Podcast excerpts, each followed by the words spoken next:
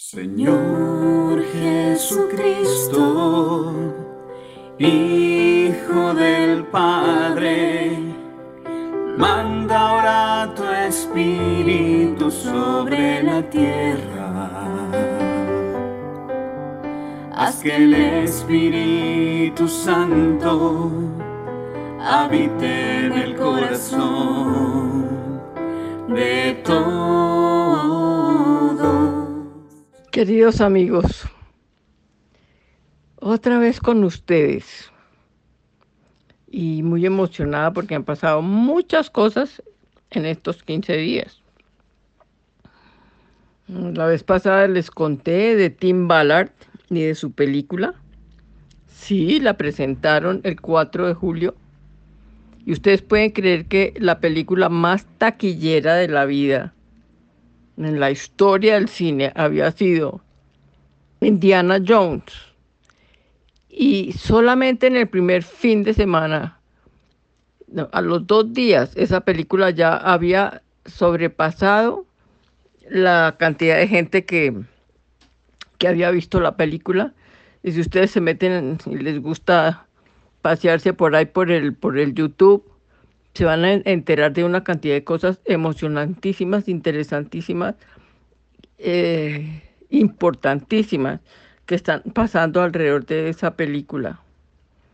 Bueno, y vamos entonces con el mensaje número 18 eh, que le dio Nuestra Señora Aida el día 19 de noviembre de 1949.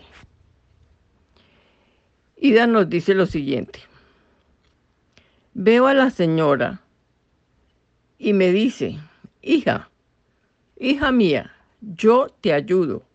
Ten confianza, también en los momentos difíciles. Y me pone una cruz en la mano. Es tan pesada.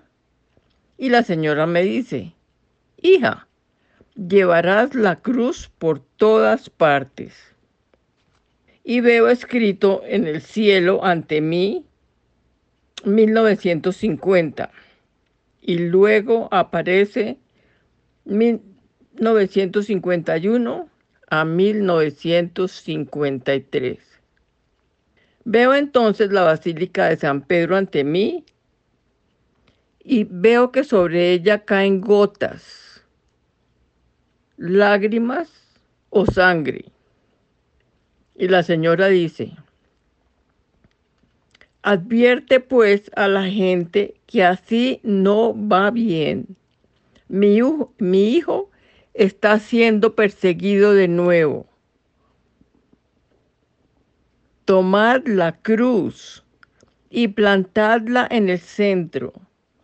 Solo entonces habrá paz. Después veo de pronto los Balcanes. Hay lucha. Están combatiendo de nuevo.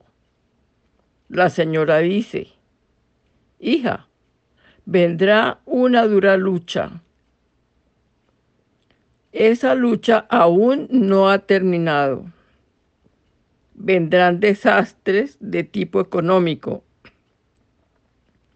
El imperio de Inglaterra se tambalea Veo entonces la corona de Inglaterra con una cuerda y que jalan de todos lados tratando de que la corona no se desequilibre. Está como flotando sobre ese país y tratan de mantenerla eh, eh, derecha,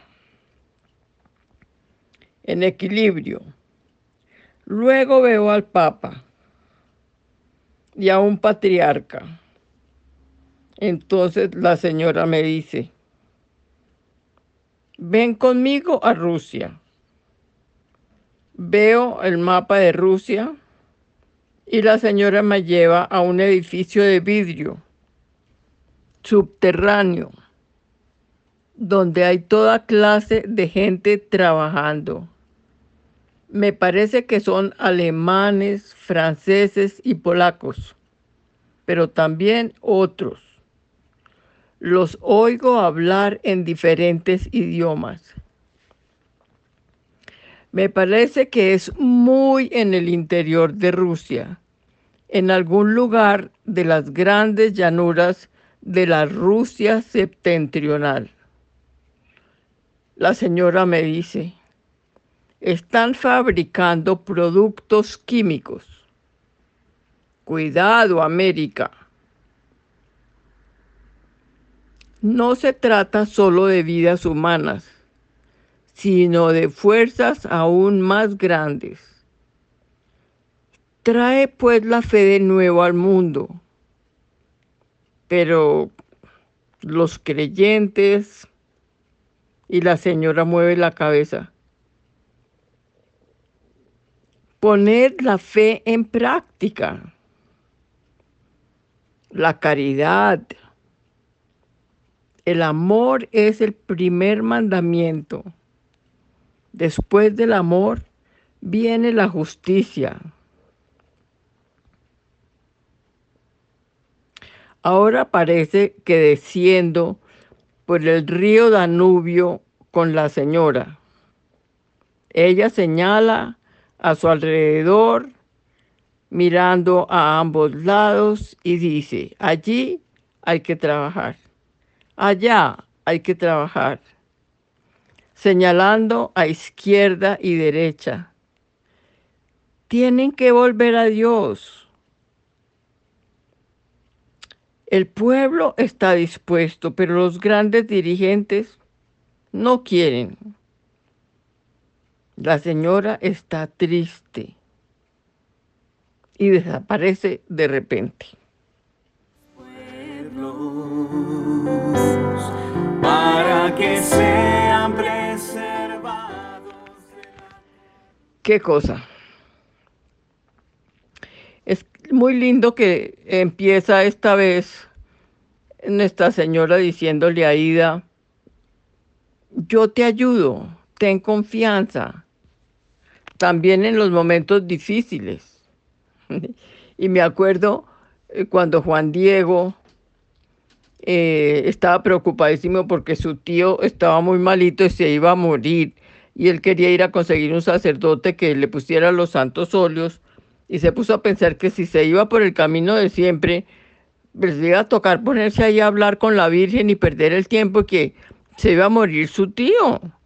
Y entonces resolvió irse por otro camino pero igual la Virgen le salió al, al, otro lado y lo regañó y le dijo, ¿acaso no soy tu madre?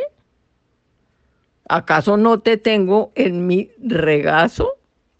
¿Y qué crees tú? ¿Que yo no puedo hacer algo por tu tío? Eso es lo que nos está aquí diciendo la Virgen. Ten confianza.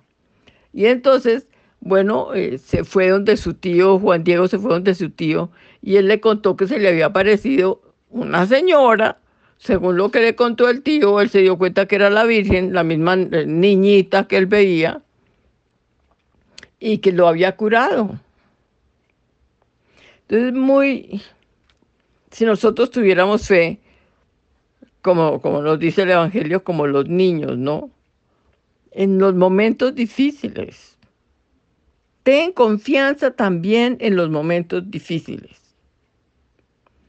Después le pone una cruz en la mano y Ida le dice que la cruz es muy pesada. Y la Virgen le pide que lleve esa cruz por todas partes.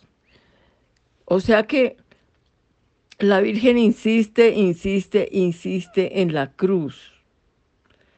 Y yo pienso que nos ahora nos están enseñando un cristianismo casi protestante, donde la cruz, la cruz ya no es el centro de, mi camino de crecimiento personal.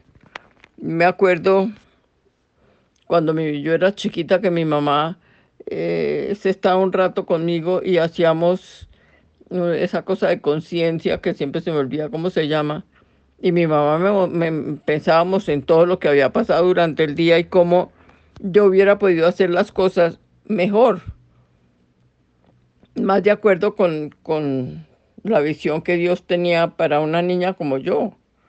Eso, Yo no se lo enseñé a mis hijos porque yo me había vuelto atea cuando nacieron mis hijos. Entonces, ¿cómo le puede uno robar a, a su familia ese don tan grande y maravilloso que es la fe?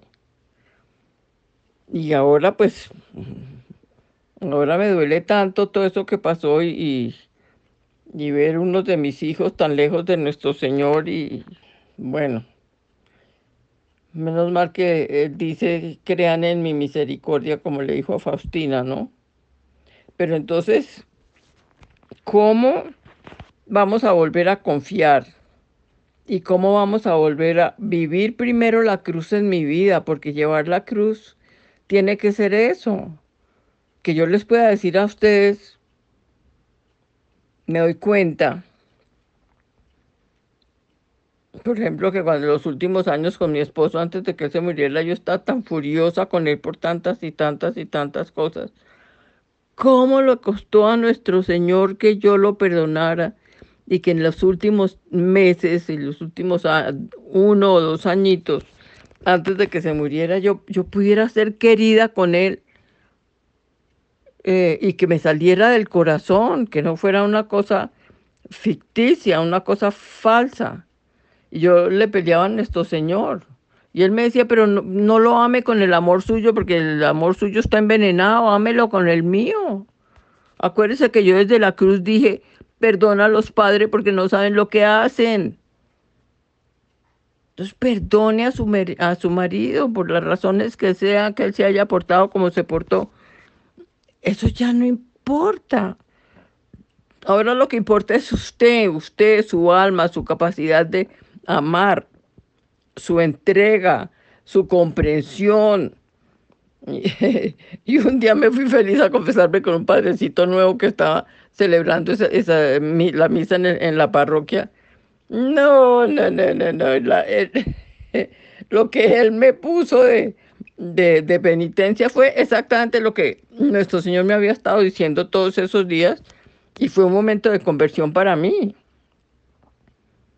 Y tenerme que ir a, a mirar en mi corazón sinceramente y entregarle a nuestro Señor uno por uno de esos sentimientos negativos que yo tenía tan consentidos.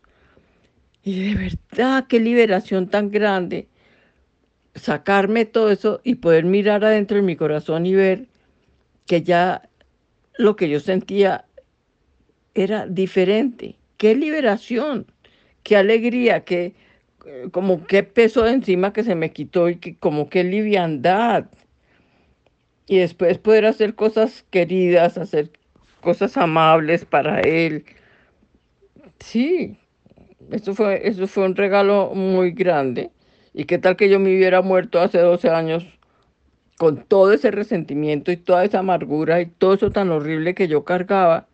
No, yo le doy gracias a nuestro Señor de estar todavía viva porque esa fue la cruz que me sirvió. Esa es poner la cruz en el corazón a través del amor de nuestro Señor, colgado de la cruz, diciendo perdónelo, perdónese usted porque usted tampoco sabe lo que hace.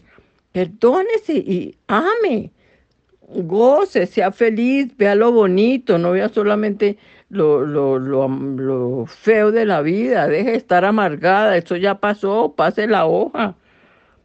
Y, y poder en este momento comentar con ustedes la alegría tan grande de ver que cuando mi esposito se murió hace un año, fue una cosa tan diferente, lo que había en mi corazón desde dos, dos años atrás, o sea, esto hace ya tres años y que un día vinieron mis nietas, o mejor dicho, me contó mi hijo que, mis nietas le había, les habían comentado a ella, a su esposa. Qué rico que decir donde los abuelitos, porque allá hay un ambiente de paz, están tan alegres, son tan queridos el, único, el uno con el otro. Nos encanta ir allá. Que mi hijo me haya dicho eso para mí fue de verdad un milagro de Dios porque yo no podía saber qué era lo que yo estaba haciendo, si de verdad el esfuerzo que yo estaba haciendo, si estaba dando algún fruto. Entonces fue un regalo tan grande para mí, un agradecimiento tan grande con nuestro Señor, porque definitivamente yo, yo sé que eso es, eso es chiste de Él, eso no, no es mi esfuerzo, no es mi capacidad, no es eh, mi, yo, como decir mi, sí, como decir entrenarse uno para un deporte que va progresando. No, yo por mi parte en el campo espiritual me quedo sin tener ni idea si sí estoy cambiando y que pueda, pueda recibir de afuera un, un apoyo como ese que, que me dieron, me dio mi hijito cuando me contó eso, no, pues ni hablar. Quedé tan agradecida con nuestro Señor. Y sin embargo, sigo pensando que me faltó, que hubiera podido ser todavía más querida, que hubiera podido hacerlo antes, pero bueno, así fue como se dio. Y, y estoy muy agradecida y feliz con nuestro Señor de que esa amargura y todos esos sentimientos tan horribles que yo cargaba ya no están en mi corazón. Entonces puedo decir, sí, Señor, confío en ti, te dije, te dije, eh, Jesús confío en ti y tú hiciste la obra. Entonces, eso es lo que nosotros tenemos que empezar, porque uno dice, bueno, pero ¿cómo voy a llevar la cruz? ¿A dónde voy a llevar la cruz? ¿Qué es eso de llevar la cruz? pues es poderle contar a los demás pequeñas historias como eso que le estoy contando. Y entonces después nos dice, nos dice Ida que después de ver esos años pintados en el cielo, 1950, me parece que fue en 1950 que el Papa eh, proclamó el dogma de la, de la Inmaculada, o no sé si fue en el 51, de todas maneras, pues esa, esa, esa fecha en mi cabeza se unió con ese dogma. No sé qué más pasó en la historia de la iglesia eh, en esos años y, no, no he encontrado nada que me permita como investigar. Entonces no, no eh, les tengo muchos datos sobre, sobre esas fechas, pero me parece increíble que la Virgen se tome el trabajo de, decirnos como averigüen qué pasó en esas fechas. Y, y qué, qué terrible, qué terrible que Ida haya visto caer lágrimas o sangre sobre la basílica. Y que la Virgen diga, es que las cosas así no van bien y que diga, es que mi hijo está siendo perseguido de nuevo. Yo me acuerdo cuando yo me puse a jugar a que era a que yo era hereje. Yo perseguía a nuestro Señor. Porque uno de mis deportes favoritos era eso, que una persona tuviera su fe y, yo darme el lujo de, ponérsela a tambalear, eso me sabía a mí a chocolate, me encantaba hacer eso. Y después nuestro Señor se desquita eh, poniéndome de catequista. Nuestro Señor tiene un sentido del humor que es genial. Entonces, cuando llegué a, encuentro matrimonial, con mi esposito que nos escogieron para, para ser pareja eh, de las que dan las charlas a las otras parejas, nos dijeron que podíamos pensar lo que quisiéramos acerca de las cosas en la iglesia, pero que si íbamos a estar representando la iglesia como equipo, que teníamos que eh, respetar y enseñar todo lo que la iglesia enseña. Entonces, pues me tocó a mí ponerme a aprender qué era de verdad la iglesia porque no tenía ni idea y porque yo siempre quería hacer las cosas lo mejor posible. Pues entonces haciendo eso me fui enamorando y enamorando y enamorando de la iglesia y también de nuestro Señor. Y descubrir que yo había aprendido sobre Dios Padre, sí. La religión que me enseñaron era como con Dios Padre pero el Espíritu Santo y nuestro Señor no tenían ni idea quiénes eran. La Virgen tampoco fue que me la mostraran de una manera así como tan, tan atrayente que yo quisiera tener una relación más profunda con ellos. Pero nuestro Señor no se queda, no se, no se queda parado y, bueno, ha hecho su camino a lo largo de mi vida y, y en este momento puedo estar tan emo- emocionada y agradecida de ver cómo Él poquito a poco me ha llevado a entregarme a Él. Pero sí puedo pensar que en un momento dado parte de esas lágrimas y de esa sangre que Ida vio caer sobre, sobre la Basílica de San Pedro, puedo, puedo decir que fue a causa mía. Fue mi culpa. Como Jesús entre los dos ladrones, yo nunca, nunca me comporté como el buen ladrón. No, para nada. Yo era el otro. Eso sí, echar contra todo, renegar, criticar, mm, hablar más de los padres, todo. Entonces que nuestro Señor haya tenido esa paciencia conmigo, ese, ese cariño y ese sentido del humor que se acerque a mí y me hable de tal manera que yo no pueda decir que no entendí. Y, y bueno, pues que aquí estoy hablándoles a ustedes esta noche. Entonces, ¿cómo me gustaría a mí que cada uno pudiera decir a nuestro Señor, ayúdame a entender cómo es eso de mm, sembrar la cruz en mi corazón? Que yo pueda ver qué cosas están en mi vida que son como el palo atravesado, eh, que no me deja elevarme y que me tiene aquí amarradas las cosas de la tierra. Y, y el, el palo eh,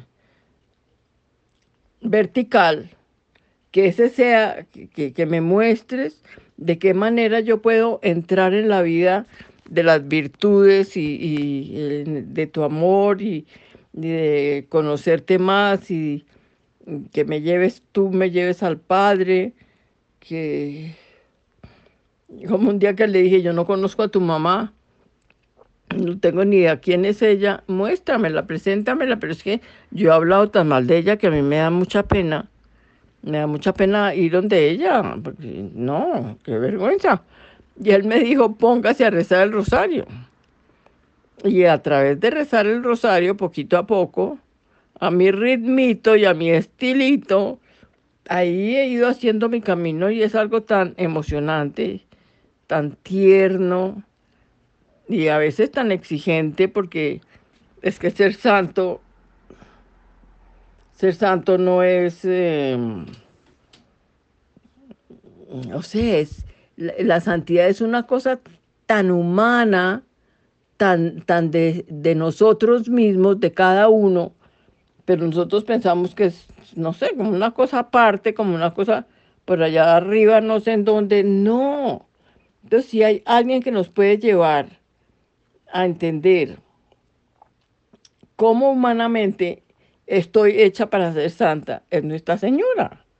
Entonces es tan lindo que ella diga, ten confianza, también en los momentos difíciles, o más bien sobre todo en los momentos difíciles. Entonces, eh, lo que dice la Virgen Aida, de que su hijo está siendo perseguido de nuevo, pues eso estamos viendo que es la pura verdad. En tantos países, eh, los países musulmanes están persiguiendo a los cristianos y matándolos en África, en, en, en, en, Asia, en China, ni hablar de lo que está pasando con los cristianos, con los católicos de China. Pero eso está tan lejos de nosotros y, uno se queda como tranquilo, ¿no? No, pero yo voy a misa, yo rezo el rosario, yo rezo mis otras novenas, yo eh, ayudo a los pobres, yo... Pero todo eso son cosas de afuera. ¿Dónde está mi alma? ¿Dónde está la cruz plantada en el centro de mi alma? Y la Virgen siempre dice, en el centro. Y solo entonces habrá paz. No solo en el país, porque es que a la hora de la verdad la, la población de un país, los habitantes de un país, lo que pasa en un país, pues es la suma de cada persona. Entonces, cuando haya paz en muchos corazones, pues se podrá construir una paz afuera. Y no nos damos cuenta de eso, que todo empieza en mi corazón.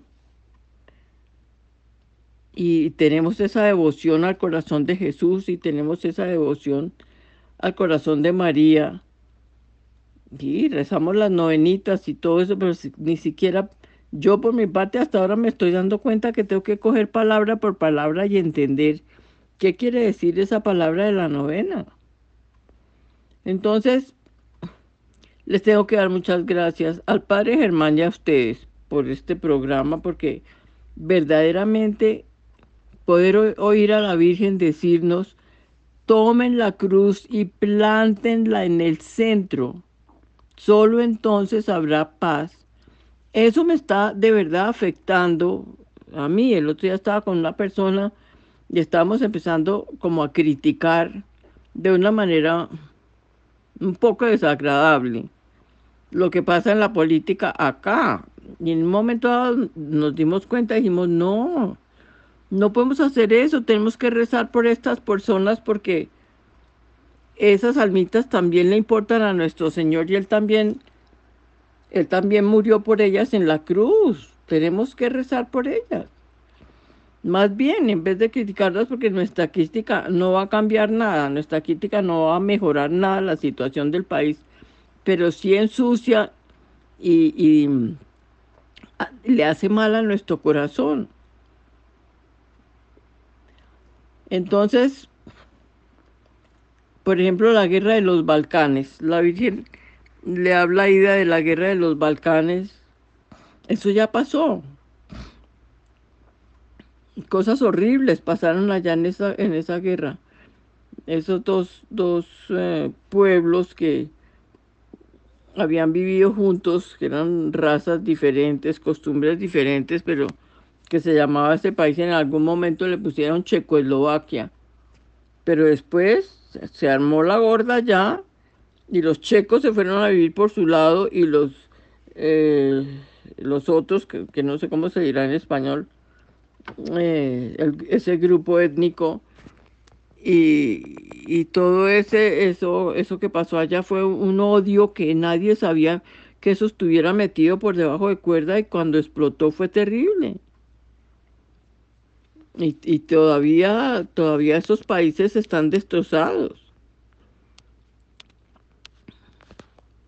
Y siguen las luchas por todos lados, ¿no? Ella dice, esa lucha aún no ha terminado. Y no ha terminado desde el 49 hasta acá. Se meten en una guerra y se meten en la otra y se empiezan la otra. Y ahora ya estamos acá un año y medio eh, con, la, con la guerra de, de Ucrania. Ucrania está quedando absoluta y totalmente devastado. Yo tengo amigos en Ucrania, sé exactamente, me han contado lo que está pasando y no tiene nada que ver con lo que las noticias están diciendo.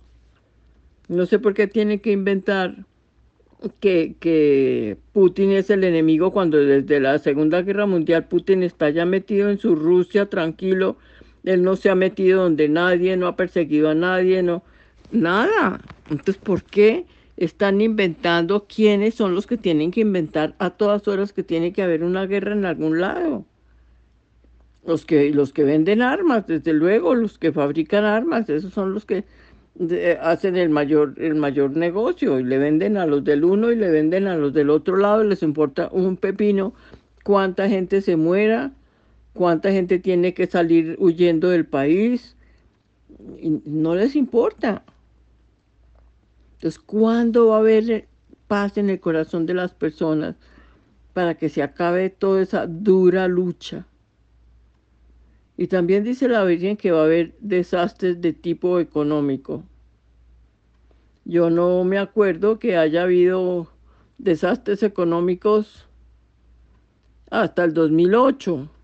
No sé si hubo otros desastres económicos antes de esa fecha, pero, pero ya la Virgen nos lo dijo allá en el 49 le dijo a Ida, desastres de tipo económicos.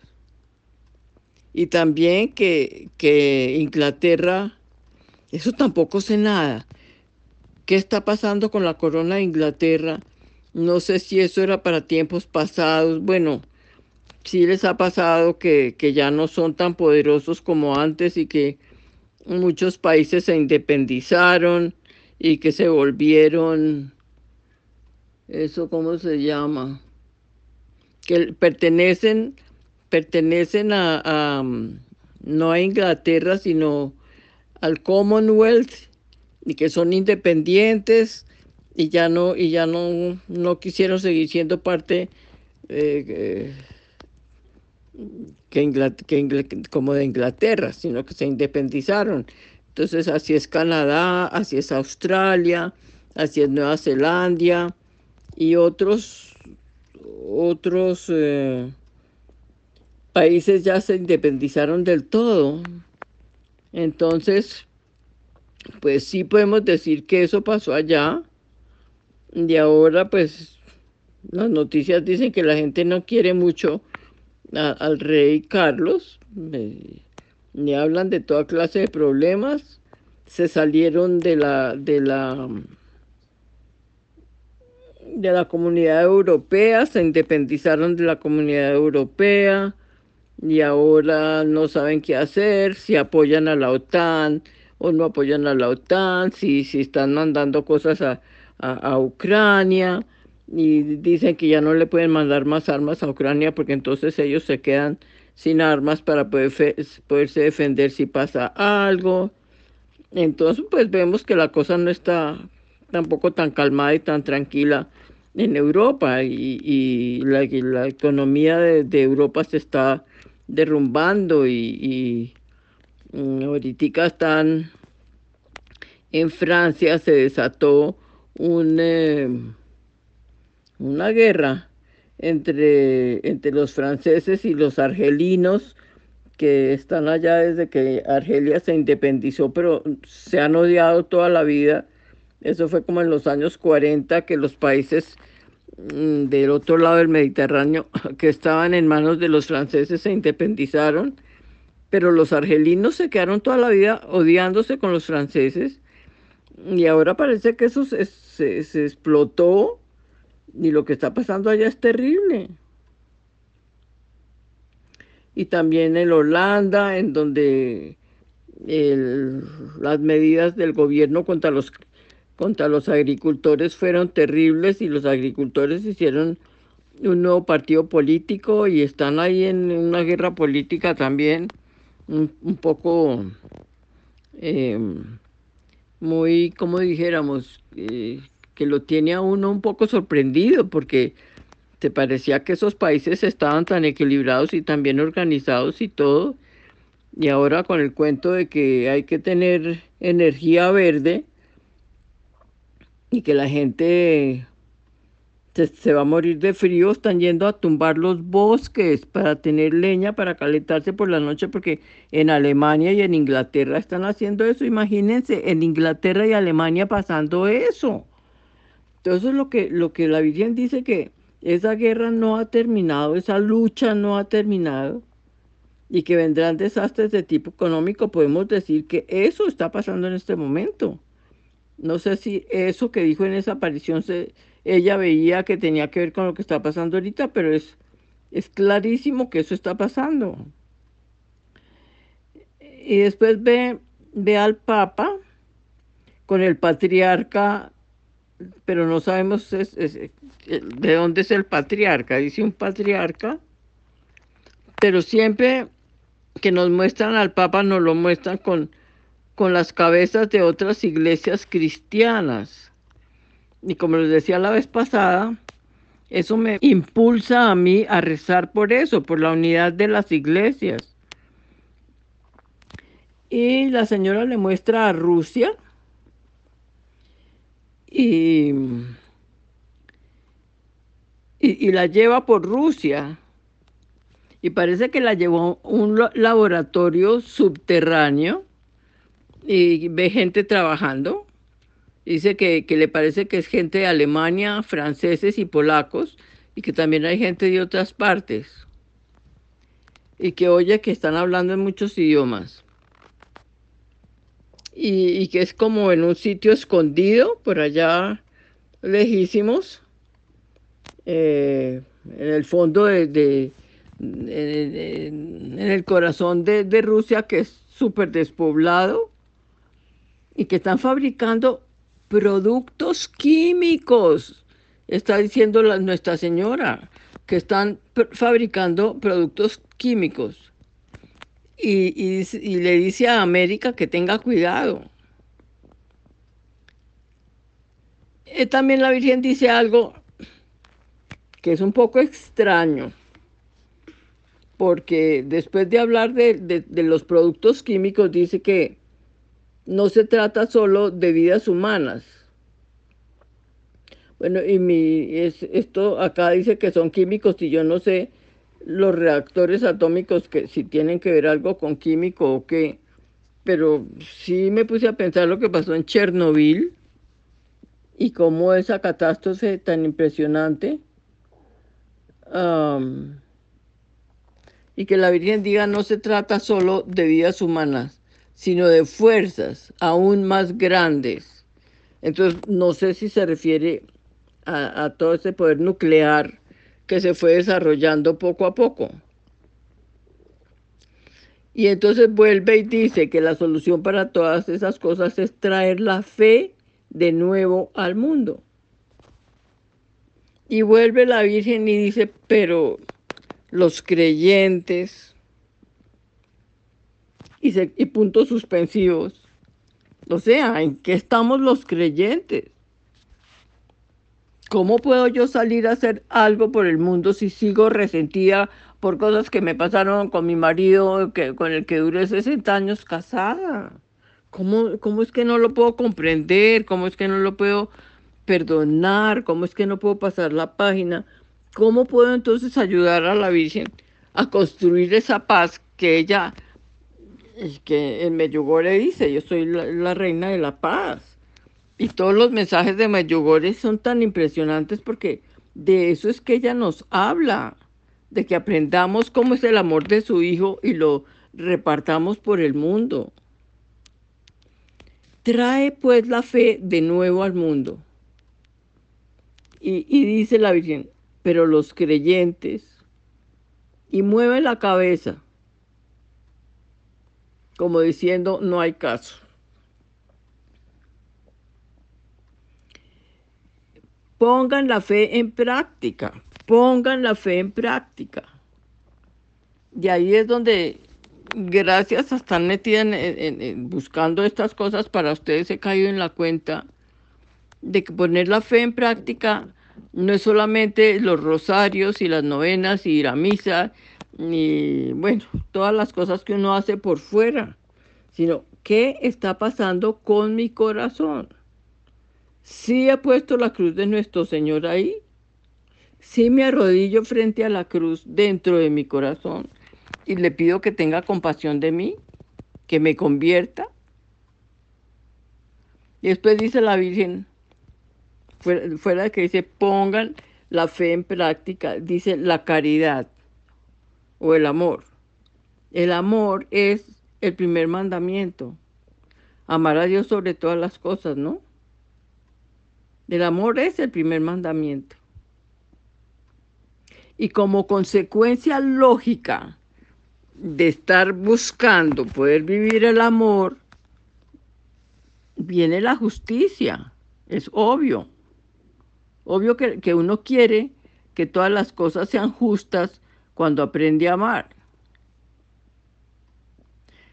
Hay un dicho, hay un dicho muy bonito que dice que no se, no se trata de quién tiene la razón, sino de qué es lo que es justo. Entonces, ¿cuántas veces lo que yo considero que es justo para mí, que me siento ahí en mi, en mi, por decir, mi tronito, a sentirme mal porque, porque no, no se hace justicia conmigo? Pero cuando me pongo a hilar un poquito más delgadito, me doy cuenta que eso que yo quisiera que hagan conmigo, yo no lo hago con los demás. Y tenemos la regla de oro, que es que hay, hay ese es dicho, mm, digamos, eh, mundial, que dice no le hagas a los demás lo que no te gusta que te hagan a ti. Pero en el cristianismo nos vamos un pasito más allá y decimos, hágale a los demás lo que a usted le gustaría que hagan con usted. Y a mí eso me suena tan bonito, me parece tan increíble, me gusta tanto, pero de ahí a que yo pase a, mirarme con, con, ojos críticos y a ver si yo sí estoy haciendo eso, como por ejemplo, viene, viene mi muchacha que adoro y que es mi amiga del alma, y me cuenta que rompió una cosa, me rompió algo. ¿Qué pasa adentro de mí en ese momento? Es esa cosa que me rompió más importante que ella, que es una persona? ¿Cómo le voy a decir? ¿Cómo la voy a hacer sentir? ¿Qué le voy a, a compartir acerca de, de, lo mal que se debe estar sintiendo de que le haya pasado ese accidente? O, o me siento furiosa que, y hago todos los comentarios que hago que ya, gracias a Dios, ya todo eso me pasa por dentro. Todavía me pasa por dentro, pero ya por fuera me puedo convertir, convertir eh, comportar de una manera diferente. Entonces sí le puedo decir a nuestro Señor, me estás convirtiendo. Ven entonces cómo es fácil entender lo que quiere decir la cruz, que son los dos palos, el palo atravesado y el palo que me lleva hacia el cielo desde la tierra que la puedo abrazar y decirle, tranquila, no se afane, ya veremos eh, cómo lo, lo, reponemos, usted me importa más que esa cosa que se rompió, usted sabe cómo la quiero, usted sabe cómo estoy de agradecida que usted esté eh, junto a mí ayudándome en todo. Y bueno, entonces veo que Dios sí me ha cambiado. Y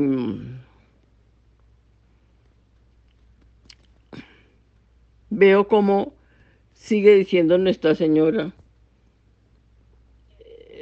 eh, sobre la justicia, ¿no? Y cómo la lleva por el río Danubio que atraviesa toda Europa y le va diciendo que en todas partes, que en todas partes hay que trabajar. Y señala hacia la izquierda y hacia la derecha y vuelve y dice que, que todo el mundo tiene que regresar a Dios Ahora dice una cosa que es preocupante. Dice que el pueblo está dispuesto, pero que los altos dirigentes no quieren. Entonces, ¿cómo puede ser que el mensaje de nuestro Señor, pero bueno, a la hora de la verdad él lo sabía, y por eso se fue donde los pescadores y no donde los doctores de la ley, ¿no? Como que así ha sido toda la vida. Que la gente de arriba, horrible hablar así, pero no hay otra manera, que la gente de arriba se cree con derecho de decidir qué es lo que le van a dar a las otras personas. Y cómo tenemos que empezar desde abajo. Dice, todos tienen que ayudar.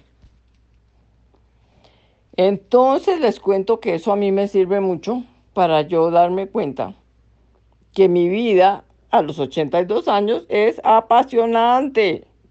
Apasionante porque nuestro Señor, a través de su mamá, a través de las apariciones que hizo con Ida, me está dando a mí un nuevo sentido para estar viva. Que mi mamá decía, ay no, yo ya, yo ya hice todo lo que ya tenía que hacer en la vida, yo ya me quiero morir. pero, pero yo digo, no, me muero el día que tú digas porque me estás diciendo que tengo que ir a trabajar acá y que tengo que ir a trabajar allá, pero sobre todo que tengo que ir a trabajar acá, adentro de mi corazón, crucificando todas esas cosas que hasta el día de hoy todavía no había podido hacer. Entonces estoy tan feliz, tan emocionada, viendo que todo está horrible alrededor mío, el mundo está patas arriba.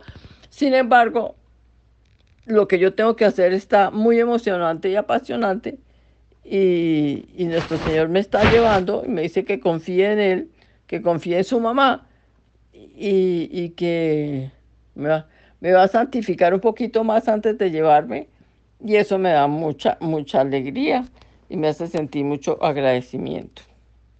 Entonces, pensando así las cosas, como siempre me doy cuenta que quisiera decirle no sé qué cantidad de cosas más, pero el tiempo me, se me acaba en la mitad. Entonces, em, damos gracias, llamamos a Nuestra Señora para que venga y recemos con nosotros la oración a su Hijo eh, sobre el Espíritu Santo, que venga el Espíritu Santo en nuestros corazones y nos muestre qué pasos tenemos que dar. En el nombre del Padre, del Hijo y del Espíritu Santo. Amén. Señor Jesucristo, Hijo del Padre, manda ahora tu Espíritu sobre la tierra. Haz que el Espíritu Santo habite en el corazón de todos los pueblos para que sean preservados de la corrupción, de las calamidades y de la guerra. Que la Señora de todos los pueblos, la Virgen Santísima, que antes era María, sea nuestra abogada. Amén. En el nombre del Padre y del Hijo y del Espíritu Santo. Amén.